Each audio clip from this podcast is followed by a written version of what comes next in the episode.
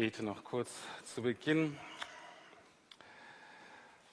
Heiliger Geist, wir haben gesungen, dass Feuer vom Himmel fallen soll und das ist einfach ein Bild dafür, dass du, Heiliger Geist, ähm, kommst und wirkst unter Menschen, dass du Dinge tust, die wir eben nicht tun können. Und so lade ich dich jetzt auch nochmal ein. Komm, Heiliger Geist, nimm all das, was gesagt wird, all das, was gedacht wird, all das, was gefühlt wird, was gewollt oder nicht gewollt wird, nimm das alles und führe es zu Jesus. Amen.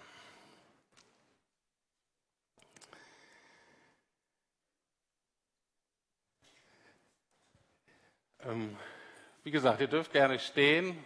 Für meinen Rücken auch oft besser zu stehen. Aber wenn, wenn ihr sitzen wollt, da oben, da oben sind noch ein paar Plätze, da sogar in der ersten Reihe. Also die sind nicht schlecht.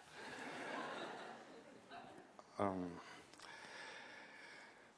Nachdem ich die letzten Wochen über solche Gefühle geredet habe, die uns eher Schwierigkeiten bereiten, wie Wut, Scham, Trauer und so weiter, ähm, entstand das Bedürfnis, über eine positive Emotion zu reden. Und ich habe gedacht, es wäre sehr wichtig, über die Freude zu predigen, weil das eine ganz zentrale biblische Emotion ist.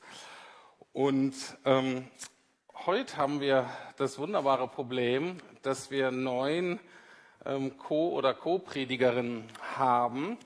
Ähm, das heißt, wir haben nämlich neun Täuflinge, die auch alle etwas manche länger, andere ausführlicher, die alle etwas erzählen werden, was euch Freude machen wird, hoffe ich zumindest. Vielleicht ist da auch ein oder andere Familienangehörige, der noch ein bisschen skeptisch ist. Ähm, aber auch da hoffen wir, dass das sich in Freude verwandelt.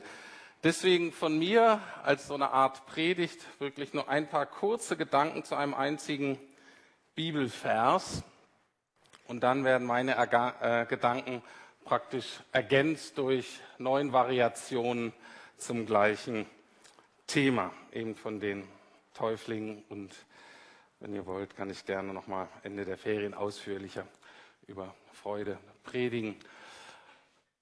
Zu dem Bibelvers, der steht in Matthäus 13, Vers 44, das ist ein kurzes sogenanntes Gleichnis, etwas, was Jesus ähm, den Leuten erzählt hat.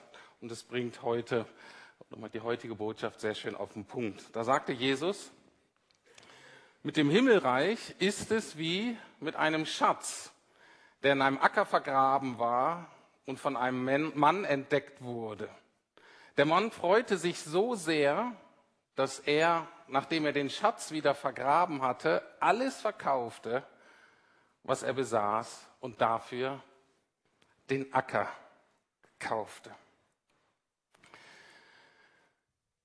Damals war es nicht unüblich, dass Leute ihr Vermögen, ähm, das Banksystem war noch nicht so entwickelt, eben einfach in ihrem ähm, Garten oder sonst wo auf dem Feld vergraben haben. Und hier ist ein Mensch, der diesen Schatz praktisch zufällig findet. Es ist nicht so, dass er die ganze Zeit danach gesucht hätte. Man weiß nicht genau warum. Vielleicht war er ein Arbeiter und hat da ge, gepflügt und den Boden irgendwie bestellt. Vielleicht so einfach zufällig. Jedenfalls hat er es nicht geahnt. Kann auch sein, dass er schon lange in seinem Leben immer wieder an diesem Feld vorbeigekommen ist, immer wieder an diesem Schatz vorbeigekommen ist, ohne dass er oder sie das überhaupt nur geahnt hat nicht damit gerechnet, dass in diesem einfachen Feld ein so kostbarer Acker vergraben sein könnte. Und dann stolpert er quasi über diesen Schatz und sagt, wow, was ist das denn? Und macht den Deckel auf oder was auch immer, guckt sich den Schatz an und ist fast sprachlos. Er ist überwältigt, absolut überwältigt von der Größe und von der Schönheit dieses Schatzes. Und er sagt sich, diesen Schatz muss ich haben. Diesen Schatz muss ich haben. Und was tut er? Er verkauft alles, was er hat. Er gibt alles auf in seinem Leben, nur um diesen einen Schatz zu bekommen. Und jetzt ist wichtig, warum? Was war seine Motivation? Was hat ihn angetrieben? Freude, pure Freude, Begeisterung, Dankbarkeit. Er konnte sein Glück nicht fassen. Und Würde euch vielleicht nicht verwundern. Dieser Schatz, wer ist dieser Schatz? Es geht hier um das Himmelreich. Man kann das auch anders übersetzen, das gleiche wie ähm, das Reich Gottes. Und dieser Schatz ist letztlich Jesus, ist letztlich das Zentrum dieses Reiches. Es ist der König des Königreiches. Er ist der Anfänger und Vollender auch unseres Glaubens, auch eures Glaubens. Das ist mir so wichtig, dass ihr wisst, dass Jesus der Anfänger und Vollender eures Glaubens ist. Und er möchte euer, besonders für euch Täuflinge, euer, aber auch unser aller größter Schatz werden.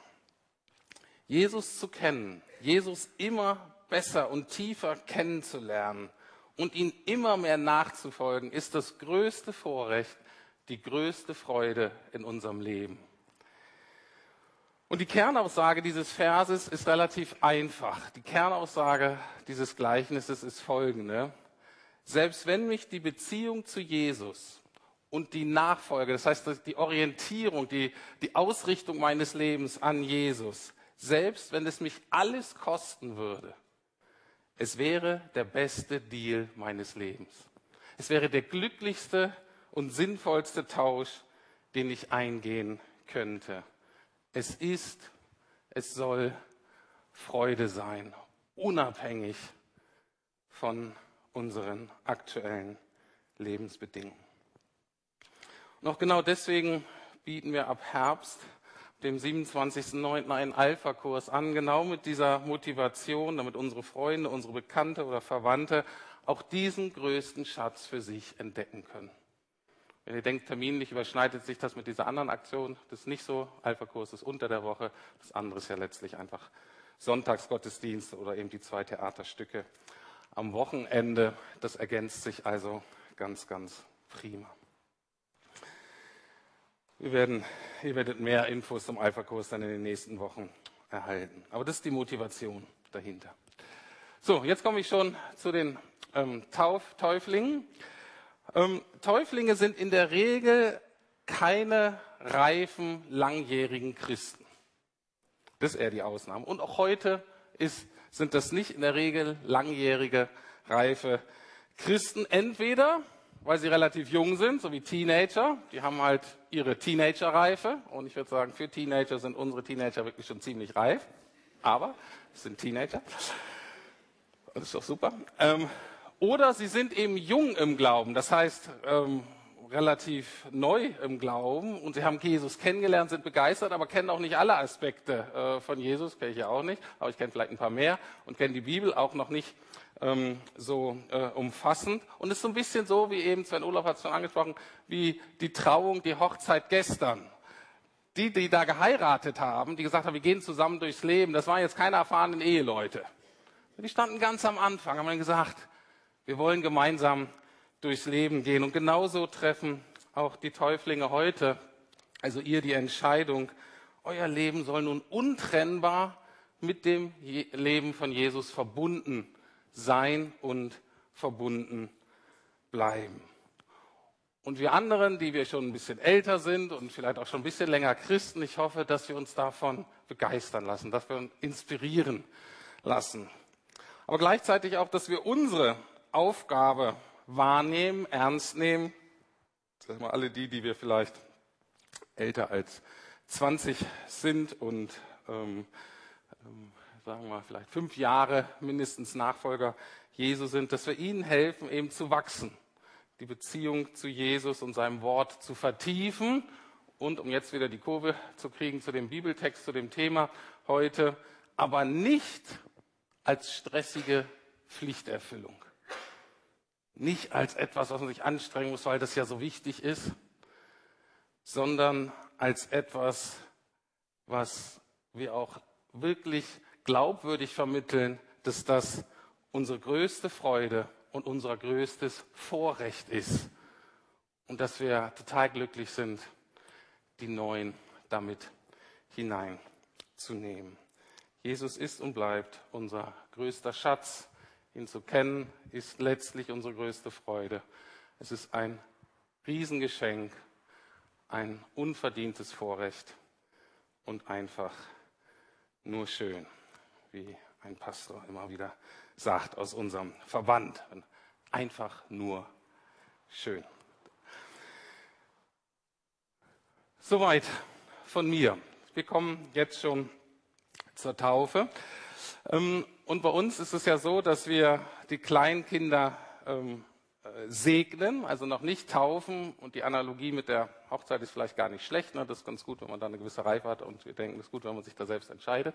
Das heißt aber, wir segnen äh, die, Kinder. Und jetzt, ähm, das, die Taufe selbst setzt sich aus zwei Aspekten zusammen. Das eine ist ein Taufbekenntnis. Das ist etwas, so eine Art theologischer Inhalt, eine theologische Glaubensüberzeugung, die alle, die sich heute taufen lassen, eben bejahen müssen. Und normalerweise ähm, gehen wir das jedes Mal mit Einzelnen durch heute, aber dadurch, dass das neun sind, wäre das alles etwas langwierig. Deswegen machen wir den Teil heute etwas anders. Und zwar, ich werde gleich dieses ähm, Bekenntnis vorlesen. Alle Täuflinge werden nach vorne kommen und ich werde das nur einmal vorlesen. Ihr könnt das auch mitlesen, damit ihr das genau wisst, was die da sagen. Und dann alle schnell in der Reihe frage ich sie einzeln, ob sie das bejahen. Und wenn sie das bejahen, dann kommt eben der zweite Teil der Taufe und das ist einfach eine persönliche Botschaft, einen kurzen persönlichen Bericht ähm, dieser, dieser Täuflinge, warum sich taufen lassen, was ihnen Jesus bedeutet ähm, oder eben auch ein paar andere Aspekte. Und wie gesagt, manche sagen das ähm, etwas länger und andere bringen das ähm, sehr kurz und deutlich auf den Punkt und beides, beide Arten sind. Super. Gut, also kommen wir zu dem Bekenntnis. Ähm, wie machen wir das? Haben wir genug Platz? Ich stelle das hier mal weg. Und ihr könnt schon mal nach vorne kommen. Ah, das Wasserglas, sehr gut.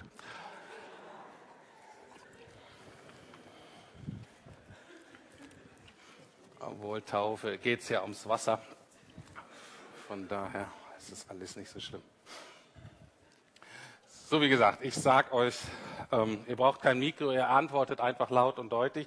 Ich stelle euch die Fragen und dann geht es einfach so links nach rechts um. Ach, warte mal, wir haben ja ein Mikro, dann kriegt ihr auch ein Mikro. Wisst ihr schon mal, wie ihr klingt, wenn ihr durchs Mikro redet.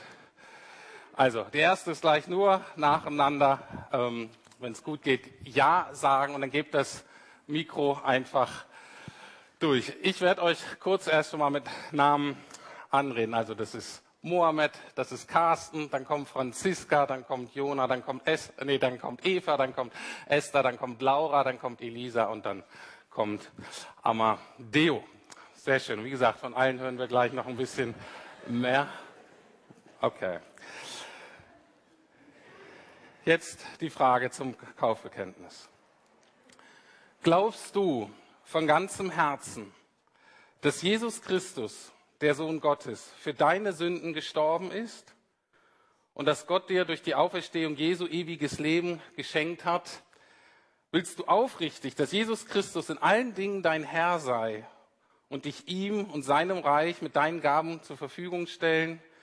Willst du das mit der Taufe vor dem dreieinigen Gott und der Gemeinde hier bekennen?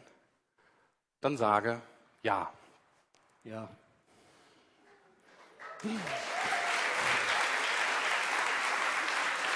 Okay, ähm, das ist zwar super, aber können wir einen großen Applaus nach der neunten Person machen?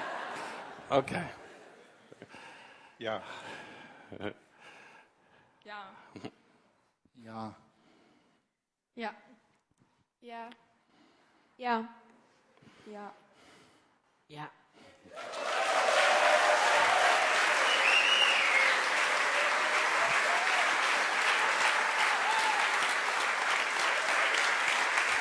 So, ihr dürft, ihr dürft euch setzen.